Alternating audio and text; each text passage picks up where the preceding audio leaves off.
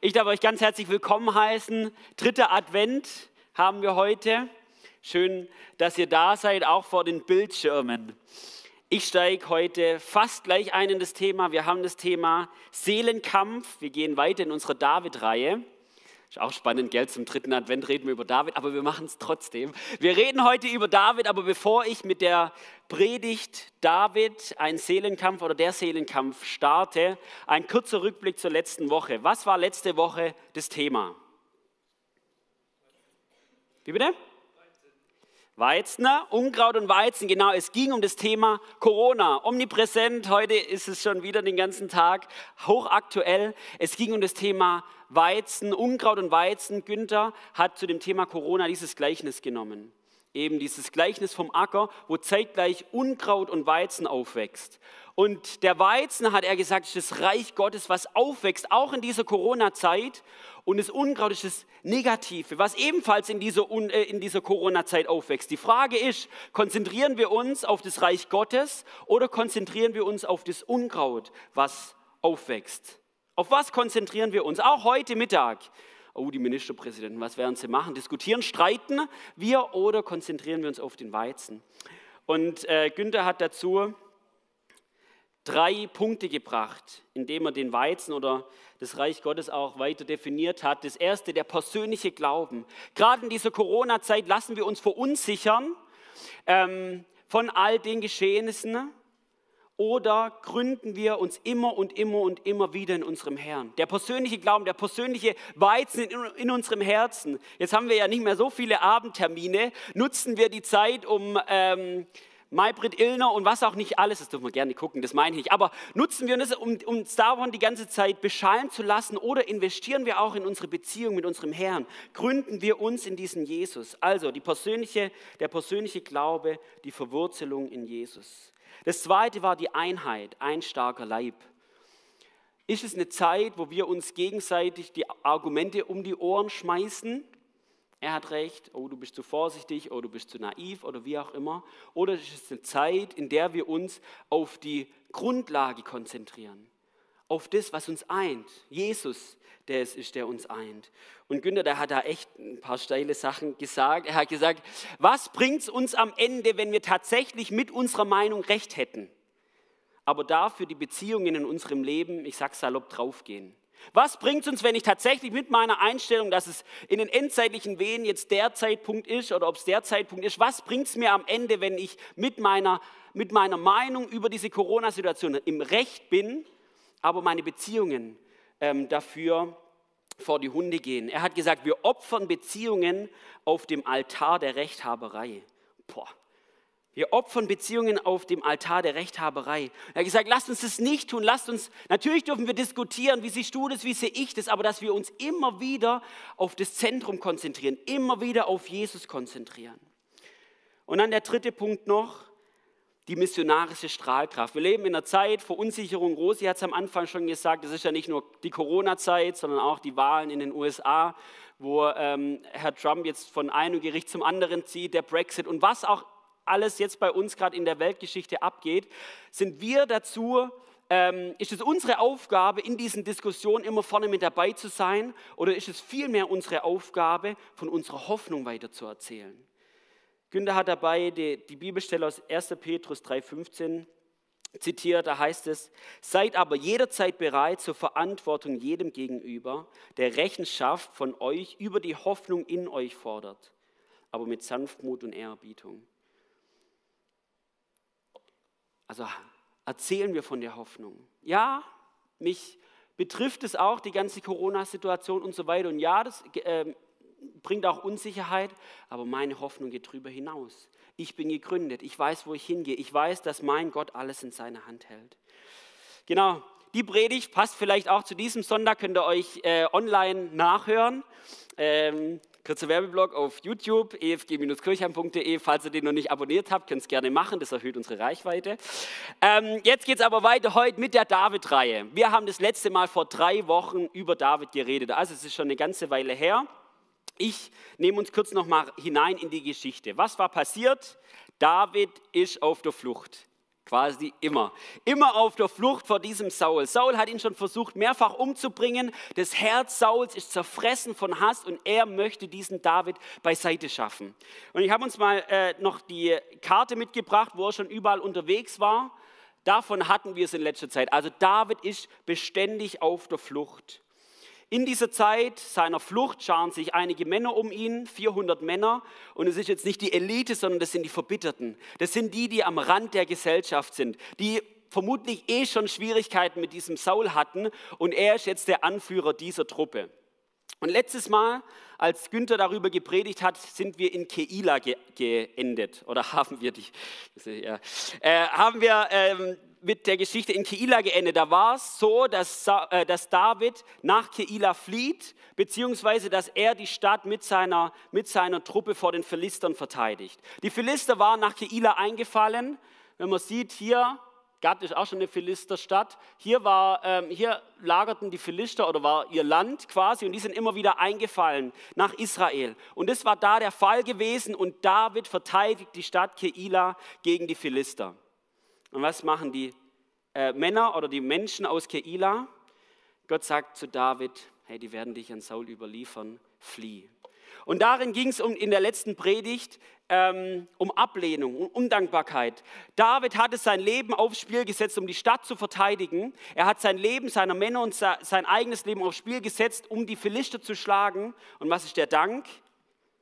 Die wollen ihn ausliefern an seinen Feind Saul. Und da auch die Frage, wie oft erleben wir Ablehnung und Undankbarkeit in unserem Leben. Wenn das ein Thema für dich heute Morgen ist, nächster Werbeblock, könnt ihr euch auch gerne auf YouTube anhören. Aber ich gehe heute weiter, denn David zieht von Keila nach, ähm, nach Sif. Hier ist eine Wüste. Ja. Hier die Wüste nach Horesha und nach Maon. Maon ist so eine, so eine Steppe.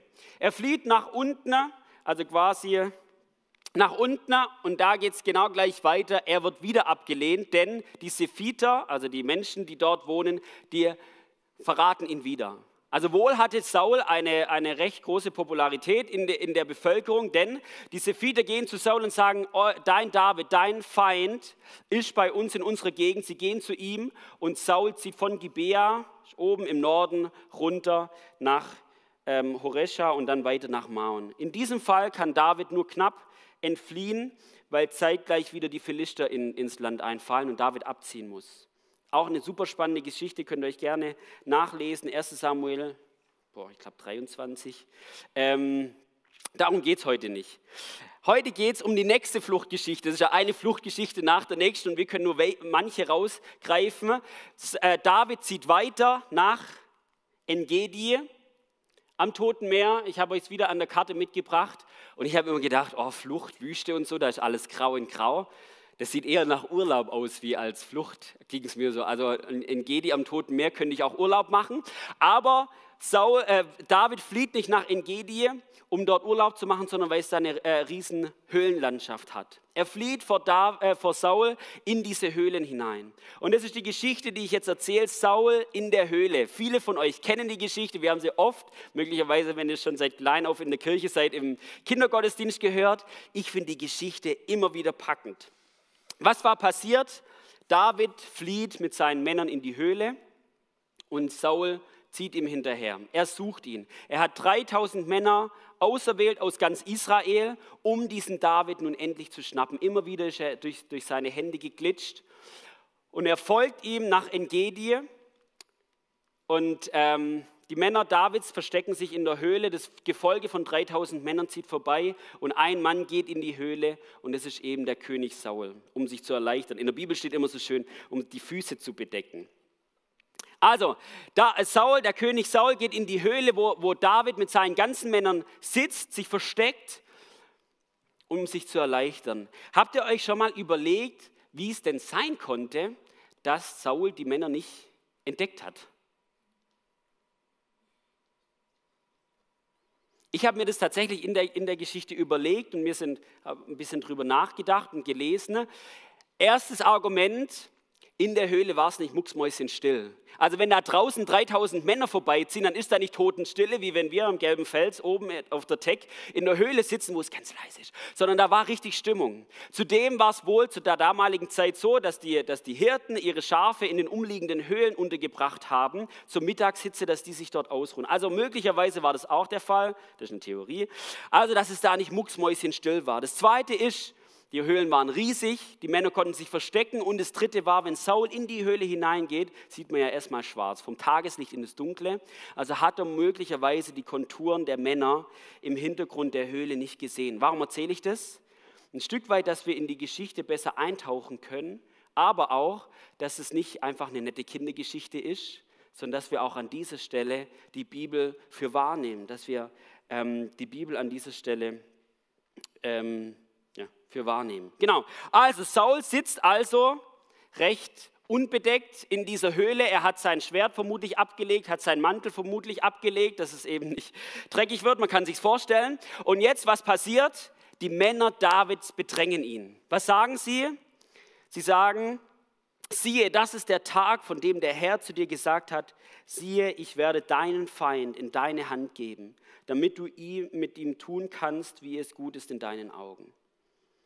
Also was heißt das? Hey, das ist deine Chance. Ein Dolchstoß und dein Feind ist tot. Was war das Hauptargument? Der Herr hat ihn in deine Hand gegeben. Der Herr will es also quasi, dass du ihm ähm, die Kehle durchschneidest. Der Herr hat es gegeben. Und ich habe mir wirklich, deswegen heißt auch der Name Seelenkampf, überlegt, was muss in dieser Situation in diesem David vorgegangen sein? Was muss in seinem Herz vorgegangen sein? Der Mann, der ähm, der schon mehrfach versucht hat, ihn umzubringen.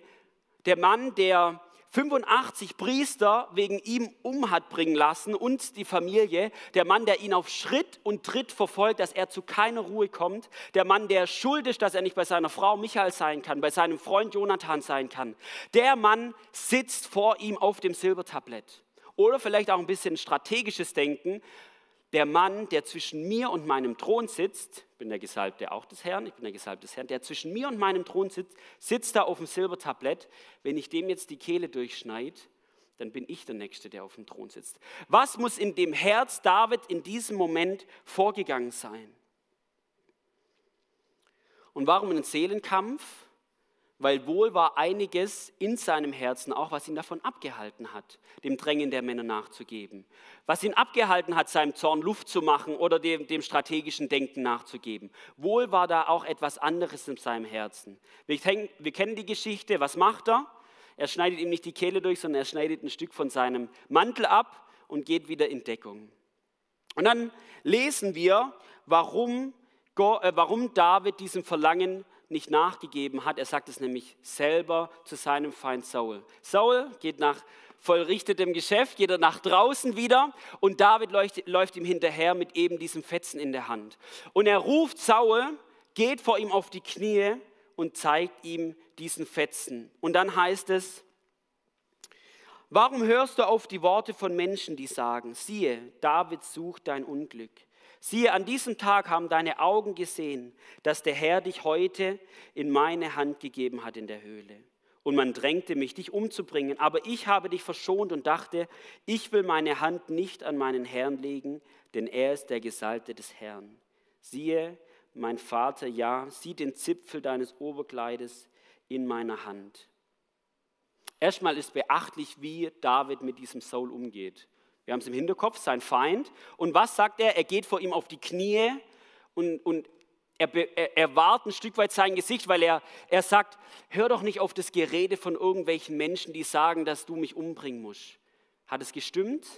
Na, eher war es eigentlich eine Herzenshaltung ähm, Sauls, warum er ihn umbringen will. Er nennt ihn sogar Vater. Also David achtet, achtet äh, Saul in dieser Geschichte auf, auf unglaubliche Art und Weise. Und dann der Grund, Warum er ihn nicht umgebracht hat, lesen wir hier. Er sagt, aber ich habe dich verschont und dachte, ich will meine Hand nicht an meinen Herrn legen, denn er ist der Gesalbte des Herrn.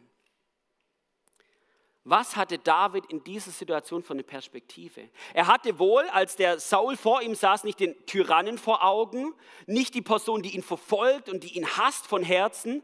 Nein, er hatte eine andere Perspektive. Er hatte die Perspektive, vor mir sitzt der Gesalbte des Herrn. Vor mir sitzt der Gesalbte des Herrn. Und ich glaube, diese, diese Geschichte können wir so gut auf unser Leben übertragen. Dieses Denken können wir so gut auf unser Leben übertragen. Warum? Weil ich glaube, in unserem Leben gibt es auch immer wieder Menschen, die uns übergangen haben, Menschen, die uns wehgetan haben, Menschen, die uns verletzt haben, Menschen, die uns abgelehnt haben, möglicherweise auch Menschen, die uns einfach nur nerven. Es gibt es ja tatsächlich, möglicherweise auch über das Thema Corona, seien es Christen, seien es Nicht-Christen. Solche Menschen haben wir in unserem Leben. Oh, die Frage ist, äh, nee, solche Menschen haben wir in unserem Leben. Und dann, was sagt Jesus in diese Situation hinein? Liebe deinen Nächsten. Er sagt sogar, du sollst deine Feinde lieben. Eine, eine steile Bibelstelle, an der, äh, an der Stelle ist Matthäus 5, 43 bis 48, da heißt es, sagt Jesus, ihr wisst, dass es heißt, du sollst, deinen Menschen, du sollst deine Mitmenschen lieben und du sollst deine Feinde hassen. Ich aber sage euch, liebt eure Feinde und betet für die, die euch verfolgen. Damit erweist er euch als Söhne eures Vaters im Himmel. Denn er lässt, die, er lässt seine Sonne über Bösem und Guten aufgehen und lässt es regnen über Gerechte und Ungerechte. Wenn ihr nur die liebt, die euch Liebe erweisen, was für einen Lohn habt ihr dafür zu erwarten? Tun das nicht sogar, tun das nicht sogar Leute wie die Zolleinnehmer? Und wenn ihr nur zu euren Brüdern freundlich seid, was tut ihr damit Besonderes? Tun das nicht sogar die Heiden, die Gott nicht kennen? Ihr aber sollt vollkommen sein, wie euer Vater im Himmel vollkommen ist. Das ist, das ist echt unglaublich herausfordernd, was Jesus hier schreibt. Oder was Jesus hier sagt, er hat es nicht geschrieben. Was Jesus hier sagte. Feindesliebe, Nächstenliebe. Und wenn wir das im Hintergrund haben, dass wir manchmal denken, oh, also wirklich diese und jene Person, hey, da fällt es mir unglaublich schwer. Wie können wir in so eine Herzenseinstellung hineinwachsen? Und ich glaube, da ist eben dieses Bild von Saul ein geniales. Ich stelle mir die Frage, mit welcher Brille habe hier eine Brille dabei. Mit welcher Brille schauen wir unsere Nächsten an? Schauen wir ihn mit der Brille von Meinungen, äh, von, von Empfindungen und Ereignissen an, die geschehen sind? In diesem Falle hätte Saul ihn umbringen müssen, quasi. Schauen wir ihn mit der Brille an, was, er uns, was die Person uns alles angetan hat, was wir über diese Person empfinden, oder machen wir einen Transfer und schauen ihn mit einer anderen Brille an, und zwar mit der Brille, mit der Perspektive Gottes, der Gesalbte des Herrn. Warum?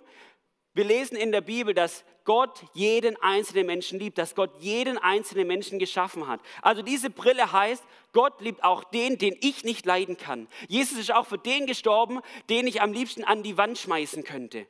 Wir lesen in der Bibel Psalm 139, das gilt nicht nur für mich, dass ich auf erstaunliche Weise erschaffen bin, sondern es gilt auch für die Uli und für die Rosi. Das gilt für jeden, äh, für jeden Einzelnen. Die Frage ist, mit welcher Brille schaue ich meinen Nächsten an?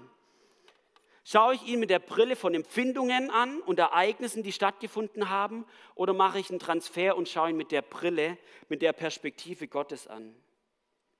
Die Brille malt uns immer wieder die Unzulänglichkeiten unseres Nächsten hervor. Und die Brille zeigt uns immer wieder die Perspektive Gottes. Und natürlich hat gerade dieser Transfer unheimlich viel mit, mit Gebet zu tun, dass ich sage, Herr Jesus, Du siehst mein Herz, du siehst die Empfindungen, die in meinem Herzen hervorkommen. Herr, ich möchte deine Brille nehmen und meinen Nächsten ansehen, wie du ihn siehst, als ein geliebtes Kind, als ein, als ein ähm, Geschöpf Gottes. Und das ist eine Herausforderung. Jetzt komme ich, ah, vergessen weiterzuklicken, ähm, jetzt komme ich zu dem zweiten Punkt. Hier dazu, ich, da, ich habe da drei Punkte. Die erste ist, wie komme ich in die Herzenshaltung, meinen Nächsten zu lieben? Hinein, die Brille Perspektive Gottes äh, anziehen. Und das Zweite, durch die Kraft des Heiligen Geistes. Das ist ja das, das, Unglaubliche an der Bergpredigt. Wenn wir die Bergpredigt eben Matthäus 5 bis 7 lesen, wir merken, hey, wir haben keine Chance. Wir springen immer zu kurz. Eigentlich die Bergpredigt zeigt uns ja, dass wir absolut zu 100 Prozent auf die Gnade und Barmherzigkeit Gottes angewiesen sind. Wir schaffen es nicht, unseren, äh, unseren Feind so zu lieben. Wir schaffen es auch nicht, unsere Nächsten zu lieben. Und auch wenn wir noch so gerne diese Brille immer und immer wieder aufziehen wollen, aus eigener Willenkraft schaffen wir es nicht. Wir werden immer zu kurz springen. Und daher, es geht nur in der Kraft des Heiligen Geistes. Es geht nur in der Kraft des Heiligen Geistes, der Heilige Geist, der uns gegeben wurde. Und von ihm heißt es, Römer 5,5, denn die Liebe Gottes ist ausgegossen in eure Herzen, Herzen ähm, durch den Heiligen Geist, der uns gegeben ist. Also der Heilige Geist lebt in uns und ich bin davon überzeugt, dass er auch diese Liebe zu meinem Nächsten in mir vollbringen kann. Dass er an mir feilt, dass er an mir arbeitet. Aber, und jetzt kommt ein Stück weit das Aber, ich bin davon überzeugt, dass der Grund, dass der Heilige Geist in meinem Herzen wohnt und dass er die Liebe in meinem Herzen ist, mich nicht von aller Verantwortung befreit. Dass ich sage, der Heilige Geist lebt in mir und ich habe jetzt die Brille auf, die mir am besten steht. Nein, ich bin davon überzeugt, dass, dass unser Leben mit Gott, mit dem Heiligen Geist immer ein Leben der Kooperation ist. Gott möchte, natürlich arbeitet der Heilige Geist an meinem Herzen, auch wenn ich überhaupt gar nichts mache, aber Gott möchte mit uns gemeinsam in den Herausforderungen unseres Lebens leben. Und dann ist die Frage, ob wir auch, ob wir immer wieder auch zu diesem Gott kommen und sagen, Herr, hilf du mir. Und dann kommt noch ein drittes hinzu. Wie kommen wir in eben diese Herzenshaltung hinein? Ich glaube, indem uns immer stärker bewusst wird, dass wir Selbstgeliebte sind. Das, was ich vorhin gebetet habe, dass wir selbst aus Gnade und Barmherzigkeit angenommen sind. Dass wir, dass wir verstehen, wie es in der, in der Bergpredigt ähm, uns so klar wird, dass wir immer und immer wieder zu kurz springen werden. Wir werden es nicht hinkriegen. Indem ich verstehe, dass ich absolut geliebt bin, ohne dass ich irgendwas geschafft habe.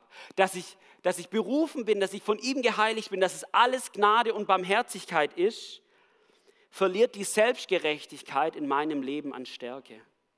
Wisst ihr, was ich meine? Indem ich verstehe, ich selber pack's nicht und mein Nächster packt es genauso wenig. Und indem mir das immer und immer stärker bewusst wird, verliert die Selbstgerechtigkeit in meinem Leben an Stärke.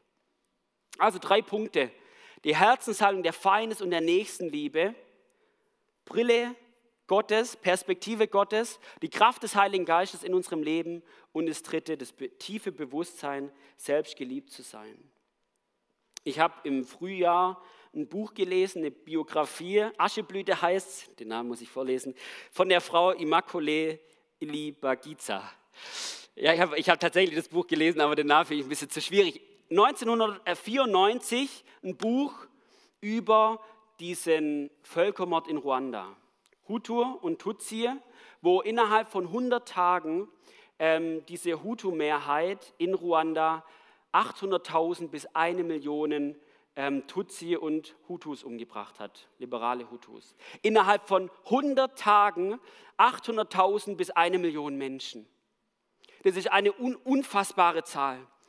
Und diese Frau hat überlebt, weil sie in einem kleinen Bad sich mit anderen Frauen eingeschlossen hat. Der Mann, der sie versteckt hat, ein, Hutu, hat einen, ähm, hat einen Schrank davor geschoben, dass sie nicht gefunden worden und sie hat drei Monate in diesem Minibad ausgeharrt. Und nach dieser Zeit ist diese Frau ins Gefängnis gegangen und hat ihren Verfolgern vergeben. Er hat, sie hat ihnen in die Augen geschaut und hat ihnen vergeben, obwohl sie genau wusste, was sie getan hatten. Sie hat die Männer den sie vergeben hatte, hatte sie an ihren Stimmen erkannt. Sie waren ausgezogen, um sie zu, finden, äh, zu suchen. Sie hatten ihren Namen geschrien und sie hat ihren eigenen Namen in diesem Bad gehört. Und sie ist ausgegangen ins Gefängnis und hat diesen Menschen, Menschen vergeben. Wenn ihr, wenn ihr wirklich euch eure Weihnachtszeit ein Stück weit versauen wollt, dann lest dieses Buch. Aber was ist mir wirklich so, was ist mir wirklich so groß gemacht in meinem Herzen? Hey, der Heilige Geist, der uns gegeben wurde, der Gott, der dieses Wunder vollbracht hat, hat so eine unglaubliche Power. Allein aus Willenskraft, allein aus menschlichem Denken ist es nicht möglich. Diese Männer hatten ihre ganze Familie umgebracht, ihren ganzen Stamm umgebracht. Und diese Frau geht ins Gefängnis und vergibt diesen Menschen. Für mich ein unfassbares Zeugnis Gottes. Wir gehen in unsere Geschichte weiter. Ich habe erzählt, David kniet vor Saul, er hat diesen Fetzen in der Hand und er sagt ihm, warum er ihn nicht umgebracht hat. Punkt 1, du bist der Gesalbte des Herrn. Und jetzt der Punkt 2, den lesen wir im folgenden Vers. Da heißt es, der Herr richte zwischen mir und dir, sagt David zu Saul, und möge der Herr mich an dir rächen, aber meine Hand soll nicht gegen dich sein. So sei denn der Herr Richter und richte zwischen mir und dir. Er sehe da rein und führe meine Rechtssache und verschaffe mir Recht. Was sagt David hier? Es ist absolute Ungerechtigkeit, die passiert ist. Es ist absolut ungerecht, dass du mich auf diese Art und Weise verfolgst. Aber es liegt nicht an mir, mein Recht einzuholen in Form von Selbstjustiz, ihn abzustechen. Er beruft sich auf Gott, dass er der Gerechte ist und dass er eines Tages Recht schaffen wird. Ihr merkt, die zwei, zwei Punkte liegen, hängen ganz arg zusammen. Ich glaube, wer Punkt 2 nicht vorhanden, wäre Punkt 1 fast nicht möglich. Diese Sehnsucht nach Gerechtigkeit. Und genau dasselbe schreibt auch Paulus an die Gemeinde in Rom und somit auch zu uns. Da heißt es, was geht denn in uns vor, wenn wir miterleben? Ah, nee, falsch, falsches Zitat. Vergeltet niemand Böses mit Bösem. Seid bedacht auf das, was ehrbar ist von allen Menschen. Wenn möglich, so viel an euch ist, lebt mit allen Menschen in Frieden. Recht euch nicht selbst, Geliebte, sondern gebt Raum dem Zorn Gottes, denn es steht geschrieben, mein ist die Rache, ich vergelte, spricht der Herr. Paulus sagt hier, gebt Raum dem Zorn Gottes. Es liegt nicht an euch, liebe Gemeinde in Rom, euch Recht zu verschaffen. Kontext ist, die waren dauernd in Verfolgung, die Gemeinde in Rom, bevor er es geschrieben hat und danach noch stärker. Gebt Raum dem Zorn Gottes. Schaut nicht selber, dass ihr, dass ihr euch recht oder wie auch immer. Und jetzt die Frage, wenn wir hier als Gläubige sitzen und wir sagen, 1. Johannes 4,16, Gott ist Liebe, wie kriegen wir die Liebe mit dem Zorn Gottes zusammen? Oder wenn wir mit Menschen reden, die mit dem Glauben überhaupt gar nichts am Hut haben, die sagen, wie könnt ihr denn an einen Gott der Liebe denken, der so zornig ist? Ich habe uns da ein Zitat gefunden, was ich absolut obergenial finde. Da heißt es, was geht denn in uns vor, wenn wir miterleben müssen, wie das Leben eines Menschen, den wir lieben, durch falsche Handlungen oder falsche Beziehungen kaputt geht? Zucken wir höflich die Achseln, wie wir das vielleicht bei Wildfremden täten? Natürlich nicht. Zorn ist nicht das Gegenteil von Liebe. Das Gegenteil von Liebe ist Hass. Und die ultimative Form des Hasses ist die Gleichgültigkeit. Gottes Zorn bedeutet nicht, dass er seine Wut kriegt, sondern dass er entschlossen gegen den Krebs vorgeht, der in den Eingeweiden der Menschen wütet, die er mit allem, was er hat, liebt. Gottes Zorn bedeutet nicht, dass er seine Wut kriegt, sondern dass er entschlossen gegen den Krebs vorgeht, der in den Eingeweiden der Menschen wütet, die er mit allem, was er hat, liebt. Zorn ist nicht das Gegenteil von Liebe, sondern ist vielmehr ein Ausfluss seiner Liebe ein Ausfluss seiner Liebe, weil es die Sünde ist, weil es der Dreck in dieser Welt ist, was seine geliebte Schöpfung zerstört, was seine geliebten Menschen zerstören. Zorn als ein Ausfluss seiner Liebe. Und jetzt stellt sich aber die nächste Frage. Okay, Zorn Gottes habe ich verstanden, aber wie kann es dann zum Gericht kommen? Wie kann Gott denn als Richter auftreten in dieser Welt, wenn er doch alle Menschen liebt? Eben das, was, was, was David gesagt hat zu Saul. Wie kann er denn Gericht sprechen? Wir glauben an einen Gott, der absolut Liebe ist. Und in der Liebe ist er absolut 100% gerecht und wahrhaftig absolut 100% gerecht und wahrhaftig. Wir kommen zu diesem Völkermord zurück. Wir, wir, wir lesen und sehen von so viel Dreck in dieser Welt. 1994, wo so viele Menschen umgebracht wurden, 45 oder durch die gesamte Menschheitsgeschichte hindurch. Wir sehen es im Leben von anderen Menschen. Wir sehen es möglicherweise in, im eigenen Leben, wo so viel Mischt und Dreck und, und, und, und Schuld in dieser Welt ist. Was würde es mit unserem Gerechtigkeitssinn machen, wenn da ein Gott wäre, zu dem wir sagen, du bist zu 100% 100% gerecht, aber er sagt, schwamm drüber. Hey, das ist alles vergeben und vergessen. Das wäre kein zu 100% gerechter Gott. Nein, wir glauben an einen Gott, der eines Tages Recht schaffen wird. Der eines Tages Recht schaffen wird. Und im Vertrauen darauf, dass wir an einen Gott glauben, der Recht schaffen wird, haben wir die Freiheit zu sagen, ich muss nicht selber mir Recht schaffen. Ich muss nicht selber Rache üben. Ich darf darauf vertrauen, dass da ein Gott ist, der Recht schaffen wird. Nicht in einem böshaften Lächeln, dass ich sage, ja, du wirst dein Fett schon noch abkriegen, sondern in Freiheit, dass ich sage, du wirst Recht schaffen, Herr, und ich gehe in der Kraft des Heiligen Geistes meiner Aufgabe nach, meine Nächsten zu lieben wie mich selbst. Und an der Stelle wird natürlich auch besonders groß, was Jesus für uns am Kreuz getan hat. Kolosser 2 beschreibt es so genial.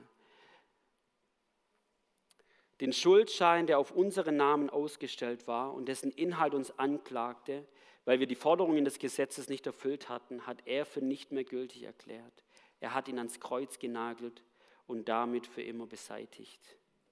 Hey, was für einen genialen Jesus, was für einen genialen Gott haben wir.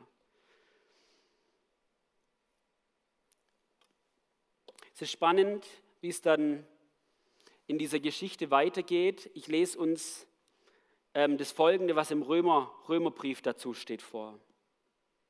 Da heißt es, wenn nun dein Feind hungert, so speise ihn. Wenn ihr dürstet, so gib ihm zu trinken. Denn wenn du das tust, wirst du feurige Kohlen auf sein Haupt sammeln. Lass dich nicht vom Bösen überwinden, sondern überwinde das Böse mit dem Guten. Das sagt Paulus direkt nach diesem gibt Raum den Zorn Gottes. Und jetzt, was passiert bei David und bei Saul? Genau das. Genau das. David bekennt oder, oder sagt vor Saul, warum er ihn nicht umgebracht hat und Saul bricht absolut in sich zusammen. Er, er fängt an zu weinen, lesen wir, und, und, und er sagt, du bist gerechter als ich. Du bist gerechter als ich. Und dann gesteht er zugleich ein, ich weiß eigentlich schon lange, dass dir das Königreich gehört und dass es bei dir Bestand haben wird und bei mir nicht. Saul bricht absolut zusammen. Wenn wir weiter in der Geschichte lesen, merken wir, dass die Reue nicht arg lang Bestand hat. Ähm, weil echte Herzensveränderung wirklich nur der Heilige Geist in uns machen kann. Aber dennoch, dieses Ich lass ab von meinem Recht, ich gebe sogar meinem Feind etwas zu essen, es, wird, es werden Kohlen sein, die auf ihrem Haupt leben. Lasst uns wirklich das Böse mit dem Guten überwinden. Die Band darf nach oben kommen. Ich habe in der Vorbereitung ich wirklich gedacht, oh Paul, du nimmst, du nimmst so viele heiße Eisen in die Hand und Feindesliebe und Zorn Gottes und Gericht. Und was mir wirklich bewusst ist, keines dieser Themen ist zu 100 Prozent irgendwie ausgearbeitet. Ich habe Zorn Gottes und Gericht, das ist, das ist so ein vielschichtiges Thema. Das, das, es es, ich, weiß, ich weiß, dass es undifferenziert ist. Für mich sind wirklich Predigten immer wieder Inspirationspunkte. Und wenn ihr sagt, hey, wirklich dieses Thema Zorn, dieses Thema Gericht, dieses Thema Feindesliebe, das hat mich gepiesackt. Paul hat da irgendwas in mir hervorgebracht, dann studiert es zu Hause nochmal für euch. Beispiel, Zorn, äh, Gericht Gottes. Was hat da mit der Staat zu tun? Römer 13, der eingesetzt wurde, die Obrigkeit, um Recht zu sprechen. Wie, wie spielt es damit mit? Natürlich habe ich in dem, in dem Rahmen nicht die Möglichkeit, es aufzuarbeiten, aber das als Inspiration. Feindesliebe, Zorn Gottes und Gericht. Ich fasse nochmal am Ende zusammen. Was nehmen wir mit? Ganz praktisch. Wenn wir in dieser Situation sind, dass wir mit Menschen verkehren, die wirklich schuldig an uns geworden sind oder die uns vielleicht auch einfach nur nerven, dann lasst uns das bewusst machen. Welche Brille habe ich in diesem Moment auf, die, auf der Nase? Habe ich die Brille der Ereignissen und Empfindungen auf der Nase oder habe ich die Perspektive Gottes auf der Nase? Zugleich gilt, aus meiner eigenen Kraft schaffe ich es nicht. Letztendlich ist der Heilige Geist, der es in uns wirkt. Aber zu ihm darf ich auch in der Situation kommen. Herr, ich schaffe es nicht, dir die Brille aufzusetzen. Hilf du mir dabei. Er ist es, der es in uns wirkt, die, die Liebe, die ausgegossen ist in unserem Herzen. Und dann das Letzte, eine Frage der Rache. Es liegt nicht an mir, Selbstjustiz zu üben. Es liegt nicht an mir, die Souls in meinem Leben, die Kehle durchzuschneiden oder eine Abkürzung in meinem Leben zu nehmen. Ist ja genau das ebenfalls David hätte eine klasse Abkürzung nehmen können. Es liegt nicht an mir, Abkürzungen zu nehmen, sondern auf das Reden und das Tun Gottes zu warten und auf seine Gerechtigkeit und auf, ähm, auf seinen Weg zu warten. Die drei Punkte, ich würde gern zum Abschluss noch beten. Herr, was für eine unglaubliche Geschichte, Herr.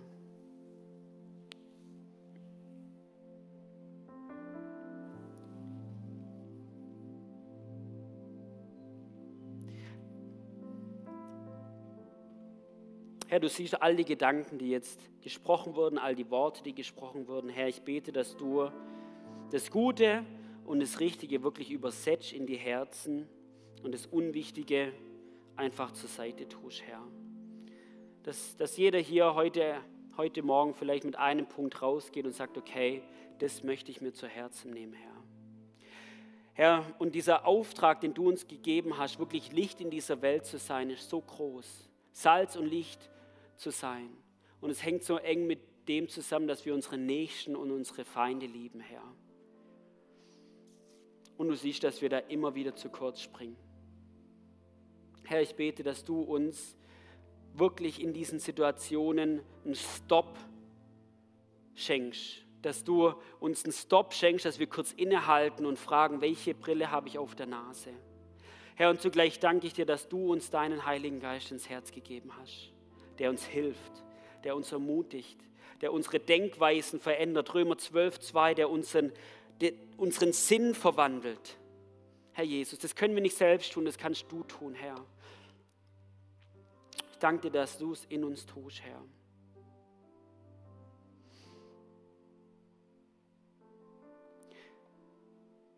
Möglicherweise kommt da auch jetzt bei dem einen oder anderen eine Person in den Sinn, die man schon vielleicht lang auf dem Kieker hat.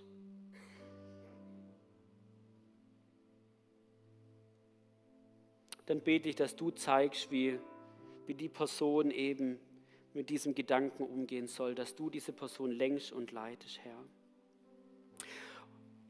Und Herr, ich danke dir, dass du ein gerechter Gott bist, Herr.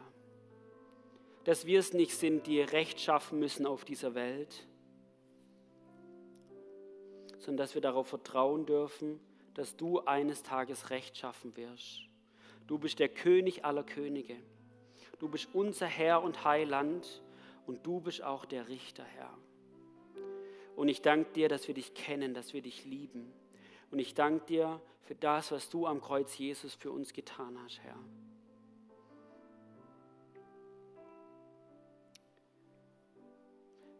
Ich danke dir, dass du groß und herrlich bist